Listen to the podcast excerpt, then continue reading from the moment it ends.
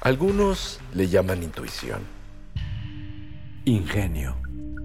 ocurrencia, viveza, chispa, colmillo, pasión, entrega o simplemente corazón. Nosotros le llamamos creatividad. La creatividad latina está en todas partes. Solo hay que saberla encontrar. Somos agujas en el pajar. El podcast que busca y encuentra la creatividad latina en los Estados Unidos. Comenzamos.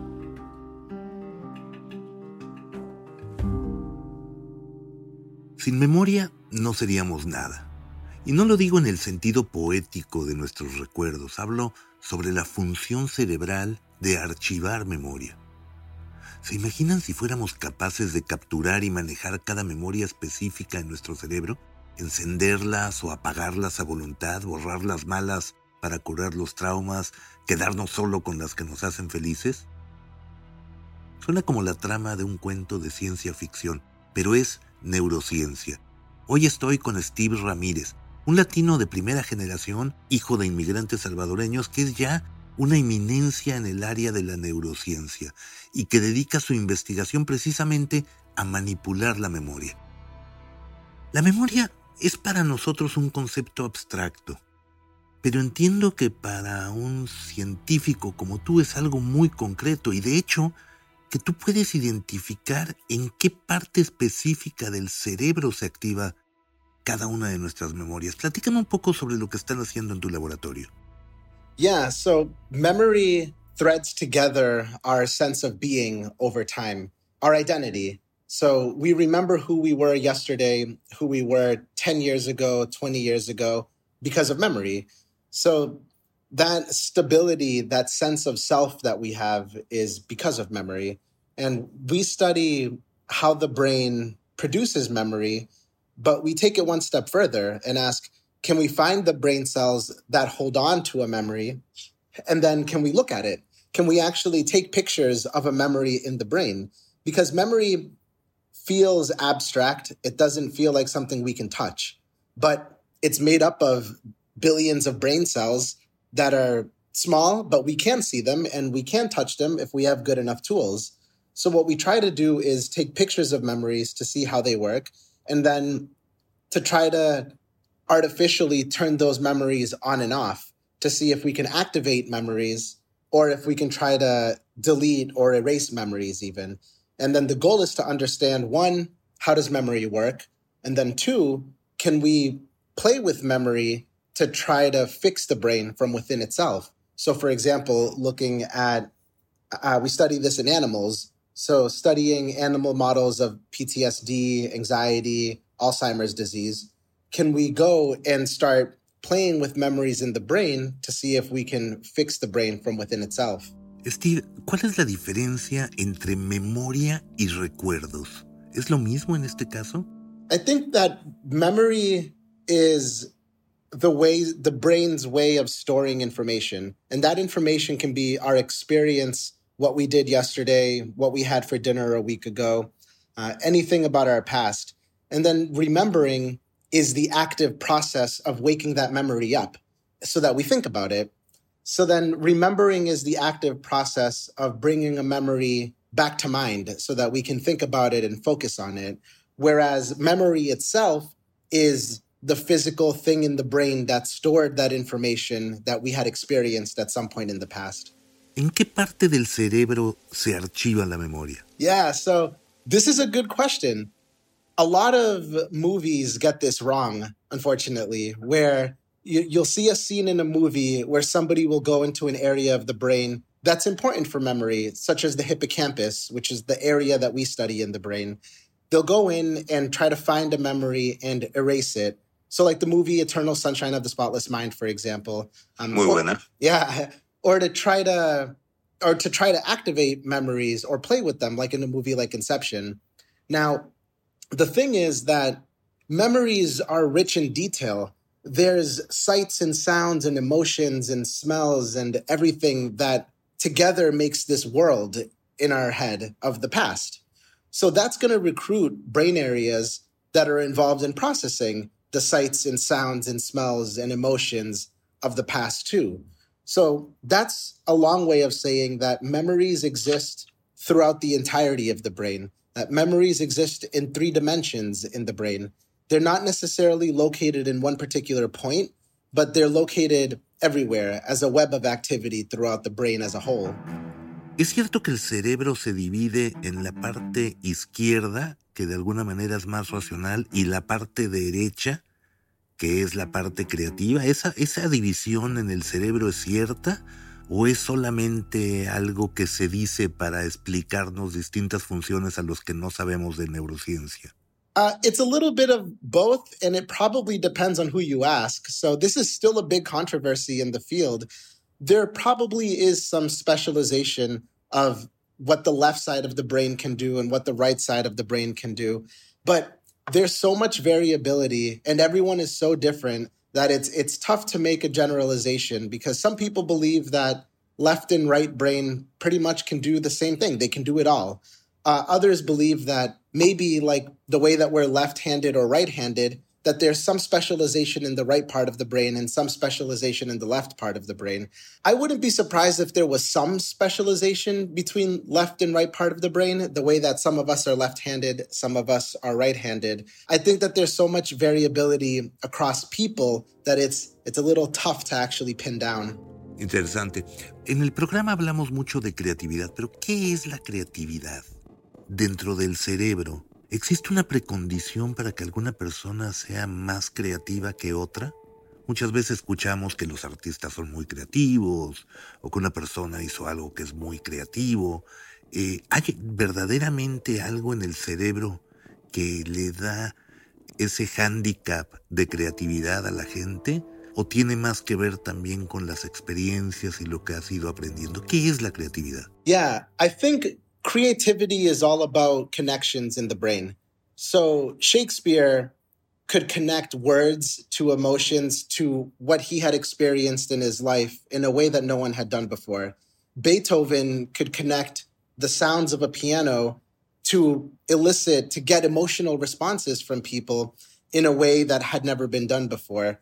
Uh, Einstein was probably one of the most creative, if not the most creative person ever when it came to math and calculus and physics of the world, for example. So creativity exists, I think, in a lot of places. It can be music, it can be science, math, uh, art, of course, right? Every every movie, every work of art has some creativity to it.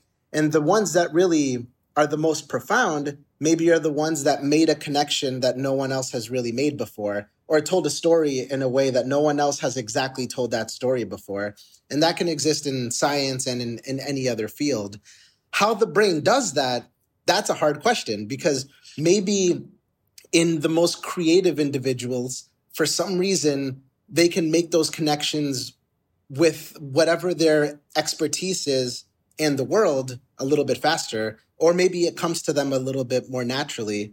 Um, but I think it can be creativity can be nourished. I think we can teach creativity by teaching people to think outside the box, to try to make connections where there weren't obvious connections before, for example. Uh, yeah, so I think I think we all have creativity, and we probably all have something that we're particularly creative at. And then if we can nourish that and water it like a plant, then we get better and better at the creative process.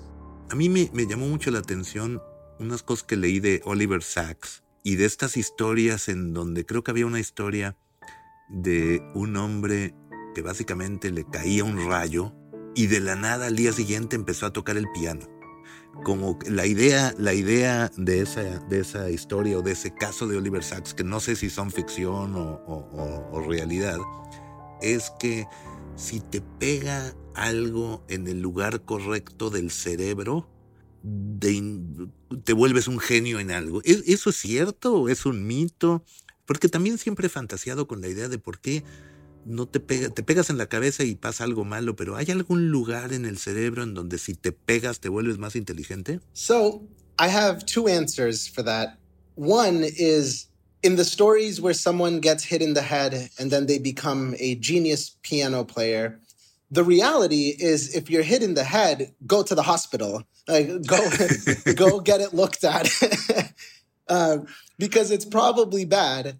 Now, there are things that can happen if you're hit in the head and there's some brain damage. For example, if you have damage to a part of the brain that's near the front of your head, you might be more impulsive. Uh, you might make decisions really fast. You might be more impulsive. And when you talk, you're all over the place or it's hard to focus. So there might be some art, for example, that requires us to be more impulsive and that requires us to just be creative as fast as possible. So it doesn't necessarily make you a better piano player or suddenly you know how to speak 10 languages, but it, it changes a part of your personality that might fit with what that some art requires, for example. But as the saying goes, right, there's no free lunch. Usually when that happens, there's a lot of side effects. Volviendo a la memoria y tratando de entender tu motivación para el trabajo que haces, ¿hay alguna memoria que tú no quieres perder? ¿Este trabajo de alguna manera está influenciado por algo que tú quieres salvar? Platícanos un poco cuál es tu relación personal con la memoria. The kinds of memories that I never want to forget are the most powerful ones that make me happy. So, for instance, I'm really close with my family. and thinking about my mom and my dad or my I have an older brother and older sister thinking about them makes me happy. I, it could be I could be stressed at work. Uh, we could be quarantining right because of the pandemic or we could turn on the news and it's horrible basically every day. But when I think about them it it makes me happy and it just motivates me. And it's almost like an internal drug that makes you feel good except this drug doesn't really have any side effects. It's our it's our brain's way of keeping us happy and healthy. Those memories are really powerful because they're so rich in emotion and they're rich with stories of my experiences with my family for example. So those i think are some of the most powerful memories that put me in a good mood. They help me de-stress or they help even distract me from when the world really gets challenging. I want to keep those memories for as long as possible because they're they're better than anything else that I have when it comes to really inside getting me to you know to motivate me or to keep me going if anything. Um, i think that one of the things that we study in the lab is the effects of positive memories on the brain and they're very real. What we see is that us and other labs have shown that if we go in and we find the cells that hold on to a positive memory and we turn those cells on, so we activate them to activate that memory, to turn that memory on, it activates a lot of the brain's reward circuitry the way that a drug would or the way that a positive experience would. It increases motivation, it decreases stress levels, there's a lot of beneficial effects of stimulating these positive memories. And we all know this. Like we can go and think about some of the best memories that we have and we're moved. Like we're moved and we we love thinking about them. Alternatively, we can go and think about some of the more either tragic or sad or just horrible memories that we have and that can paralyze us. And then that can make us feel a very a, a different human emotion that's heavier and that kind, a kind of sadness, for example. So memory can make put us in the best of moods or in the worst of moods. That's how powerful it is. And both, I think, shape who we are and both shape our identity. So I wouldn't want to get rid of any of the positive, of course, but I also wouldn't want to get rid of any of the negative because they they do have a way of teaching you about life in a way that positive memories don't always teach you. So I think both are important teachers, but different kinds of teachers in this case. ¿Cómo llegaste a la ciencia y en específico cómo llegaste al cerebro, que parece ser uno de los temas más complicados en el mundo médico? ¿Cuál fue tu pasión? ¿Qué te llevó hasta acá? The way I got interested in neuroscience was almost by accident. So when I was in high school, I loved everything. I grew up playing the piano, so I loved music. Uh, I liked reading poetry. I loved movies. I always fantasized about going to Mars and being an astronaut uh, or medicine too. Like I, I, loved watching the show House or Scrubs, and yeah. I, I fell in love with all of these different fields. Now, that was hard because I couldn't do all of them and I didn't know what I wanted to do with my life at all. So in college, I took classes that were all over the place humanities, science, medicine, um, physics, uh, like all of these classes that didn't really have any connection between each other, but I wanted to try them out. It was like going to a buffet and having all of the food there, and I wanted to eat everything. And I, uh, but I had to pick a couple first. So I ended up talking to some mentors, some professors at BU to get their help on, hey, I don't know what I want to do with my life. I like everything. I don't know what I want to do as a career. And one in particular said, well, okay, if you you like music, you like Shakespeare, you like medicine, you like astrophysics, why not study the thing that achieved all of those? Right. And then that hit me. That really stuck with me because a brain got us to the moon, right? A brain produced Beethoven's Ninth Symphony. A brain wrote Hamlet. So that was my aha moment of, oh, wow, I guess if I study the brain, I can cheat because I could study everything because the brain produces everything. So I reasoned to myself that studying the organ, the brain, that's achieved everything that's ever been achieved by humanity, by studying that, I get a chance to study everything that's ever been achieved by humanity. And that tied together all of my interests. Supongo que toda la vida fuiste muy buen estudiante. La impresión que tenemos es que solo los estudiantes con las mejores calificaciones llegan hasta la neurociencia. ¿Eras muy matado en la escuela, como decimos?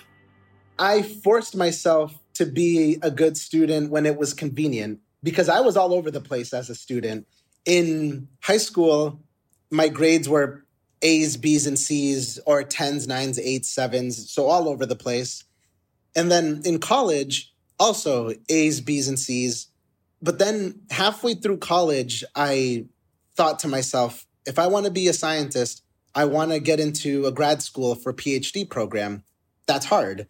So I need to focus more on my work and on my research in particular and get more experience to try to give myself the opportunity to go to graduate school. So when I realized that I was interested in getting my PhD, I started focusing my effort more on the research, on being in lab, on working, on doing the science. And that I think was the reason why grad school worked out and why I was accepted to a PhD program because my test grades were good, but they were not great and they were not perfect. The one thing I was good at is similar to what my parents were good at, and that was working hard. That I knew I could do. That I knew I could read what I had to read. I could go into lab and do what I had to do. I could get the work done. I could do my job. That part I always knew I had in me. Platícame un poco ahora sobre tu infancia, sobre tu entorno familiar. ¿Tus padres son académicos también? No, so my my parents never finished high school and they were they were born and raised in El Salvador as well as my brother and my sister. In the 70s and 80s is when the Civil War really started to get very ugly. And that's when they decided they can't live there, right? There's it's not a place to raise a family. The one thing that they wanted to give my brother, sister, and me was the thing that they never really had, which was an education. My dad came to the United States in the early 80s to get away from the Civil War in El Salvador.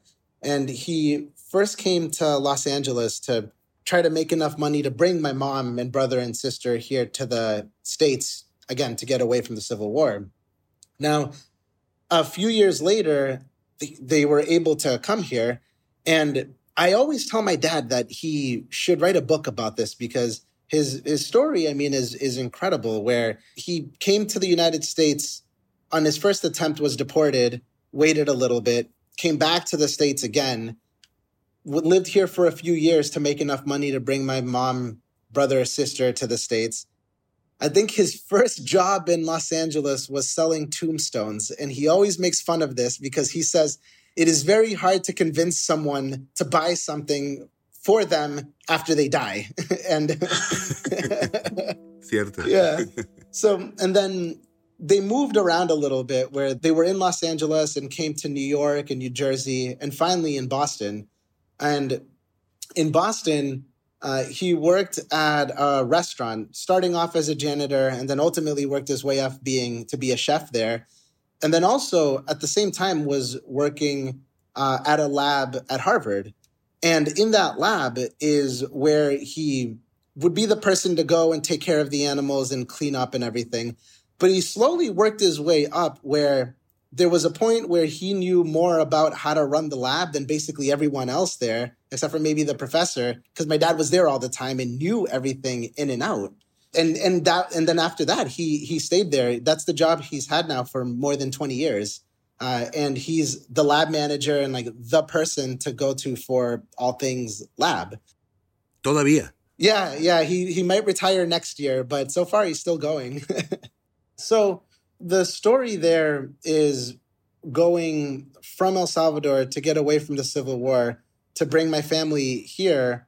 I was born in Boston and I was born under this in the middle of their American dream, which was to have a family that could be educated and to have a different shot at life, right? To have a different chance at living the life that we want to live, something healthier, something not surrounded by civil war, something where we could make choices for ourselves on how we want to live, what careers we want, and everything. And that I think has always been a very real motivator every single day because I went through my education and am now a professor. And my parents' American dream, I think, is my dad always says that it's they finished it. They did their they did what they wanted to do. And now the now is the fun part where it's all everything is new. Like we we're reinventing now, for instance, like I'm a first generation, I'm first generation. So I'm reinventing what that means to me and what that will mean for my family and everybody else around. But yeah, their their their story is really one of, if not the biggest influence that I have for doing what I do. Right? It's a it's a really a point of pride. Qué buena historia la de tus padres. La verdad que son un ejemplo de que el sueño americano existe y tú eres el resultado de ello. Vinieron para darle a sus hijos educación y mira lo que has logrado. Eh, hay mucho hispano en el mundo de la ciencia en Estados Unidos, a los altos niveles como estás tú. Eh, para un chico hoy en high school, un chico latino que trabaja duro, que tiene buenas calificaciones, ¿se le abren las puertas y están ahí las oportunidades o hay otras barreras que hay que superar? Both. So, one thing that I realized very late was that it is hard being a Hispanic American in science where there's not as many Hispanic American scientists as we would like. Uh, I ignored that for a long time because I wanted to do my work, have my work speak for itself, have my discovery speak for itself. But that was a little bit of a privileged approach because when I finally began accepting just how difficult it is to be Hispanic American and try to make it in science, I, I realized how many opportunities I've had that I was lucky to have, and how many that I worked hard for uh, worked hard towards too. So it's both. It is hard work and good luck. But the one one thing I realized was that throughout the entire process, being in middle school, in high school, in college, what I did have was a very healthy and strong support system of people who understood my trajectory, people who understood me. That happened to be my family. This, it could be someone's best friends, it could be someone's family, it could be a mentor, anybody. Mm-hmm. But the thing that I realized that I had that was so important was that I had almost this army of people behind me that believed in me and that really believed in me and understood where I was going. And when things were tough, we're there to be supportive. When things were great, we're there to celebrate. And life is easy at that point. So that support system really mattered because my support system happened to start with my family and then extended to some of my best friends. And it's not a coincidence that some of my best friends, one is from Albania, one is from Bosnia, one is from Morocco, my family's from El Salvador. So everyone has this kind of common struggle and this understanding of what it means to sometimes not feel like you fit in or what it means to be in a field where people who look like you are underrepresented, for example. Mm-hmm. And that I take to heart. And I, I really try to, now that I'm in the position that I'm in, I really try to create as many opportunities as possible for Hispanics that are interested in any of the, any careers in science or doing research in the lab or just even being a mentor and letting them know that they're never really alone in that process because there are a lot of people that may not be going ex- through exactly what they're going through, but they went through something similar enough to understand it and to be able to be part of that support system. Because I didn't go through exactly what my parents went through, for example, but there is some common struggle in what it means to find your own identity living in the United States, trying to do something with your life and feel purposeful that they have been very helpful with and that my friends have been very helpful with too. Además de profesor, eres empresario porque tienes una compañía, un laboratorio que orgullosamente se llama The Ramirez Group. Mm-hmm. Tu laboratorio seguramente eh, tiene gente eh, muy diversa, de distintas disciplinas, pero hay mucho latino trabajando contigo. ¿Estás dando esas oportunidades? Yeah, there's. Uh, it's also a point of pride that we we have in the lab. For instance, whether it's undergraduates or grad students or postdoctoral fellows, uh, that have come from Latin American backgrounds, and that that means a lot to me because I some, for instance, want to continue being scientists and professors, and I want to do everything I can to continue to hold that door open for them. Some want to start their own labs here in the United States. Others want to go back home and start labs back home closer to family and really reinvent science from the countries that they're from too. And I find that so empowering. And that's the part where I really believe in our generation so much because they know that they can do it. And of course, it's hard work, but they have me and they have each other to, to help each other achieve that dream.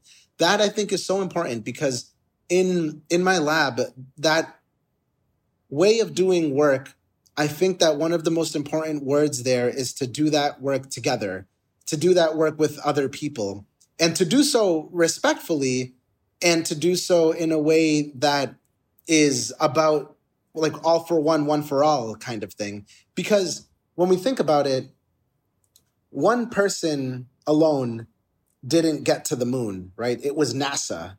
It was hundreds of thousands of people here, hundreds, if not thousands of people working together to get to the moon. It was one big brain, right? And I think that what we try to, what I try to do in the lab is to have people work together like what would be the case at NASA so that we can do our version of getting to the moon. Te hago una última pregunta. Es una pregunta eh, que tiene miles de respuestas. Cada quien tiene su propia respuesta, pero me interesa la tuya. porque has dedicado tu carrera profesional al estudio del cerebro. ¿Más allá del cerebro existe Dios? ¿Qué crees tú? Ah, yeah. Good question. I don't know. And for me, I have learned to be comfortable with I don't know because being a scientist, we have to be comfortable living we have to be comfortable living in ignorance. We there's so many questions we don't know the answer to. But we can think of a way of getting the answers how to get to the moon, how to cure cancer, how to reverse Alzheimer's. We can figure that out. It's amazing. Like it's science is amazing, and I think we'll have answers for all of that. So the question of whether or not there's a God or gods or or something just bigger, it means mm-hmm. something different to everybody, of course, right? Like it means it means something different to everybody depending on when you were born 3,000 years ago, 100 years ago, 100 years from now, I'm sure. And it also means something more to people internally. What, what does something bigger than me mean? I don't know. I do know that I'm alive and that I care about the well being of other people. And that I'd like to think that my career and myself, I've dedicated myself to improving the well being of living beings in the world, the things that I know exist. After life, no idea. Whether there's a God or gods or something bigger or grander, no idea. But, you know, I think of it this way if you were to bring an iPhone back 2,000 years ago to the Greeks, they would say, What is this thing that you can call someone halfway across the world? You can put it on, you can look at Instagram and see people, you can take pictures of people. It would be magic, right? It would be magic. It would be hard for them to understand. Imagine 2,000 years from now, what would be hard for us to understand of what that future looks like? Are we closer to understanding what something bigger than us, a god or gods or immortality or things like that? Are we closer to understanding the definition of that word, God? Probably. But right now, it would be like them bringing their version of the iPhone back to us. It might not make sense to us right now. That's how big and cosmic it is. Uh, so until you know until then i'm happy living with uncertainty because i think it gives us one more job to do one more thing to try to understand um, and you know a little a little bit of faith in the unknown never really as long as it's not hurting anybody not a bad thing either right? It can it can give us hope and keep us going too. So so the the short answer as a scientist is i'm agnostic about it and i don't know but i think it's one of if not the biggest question we could possibly ask as a as a person. Steve, este programa nace precisamente para encontrar gente como tú, gente extraordinaria, latinos que están triunfando, latinos que están, que están haciendo cosas increíbles y que nos ponen en alto a todos. Mil gracias por participar, eh, aprendimos muchísimo y te felicito que siga, que siga tu carrera. Y muchas gracias también por darle oportunidades a, los jóvenes que se interesan en la neurociencia. Yo estoy seguro que de Ramírez Group, tu laboratorio, eh, va a poner muy, muy en alto a los latinos en Estados Unidos. Gracias, Steve. Uh, muchas gracias, muchas gracias. Es un gran placer. Así encontramos otra aguja en el pajar de las ideas, donde la creatividad latina tiene mil formas de expresarse. Agujas en el pajar, dirigido por Sergio Alcocer.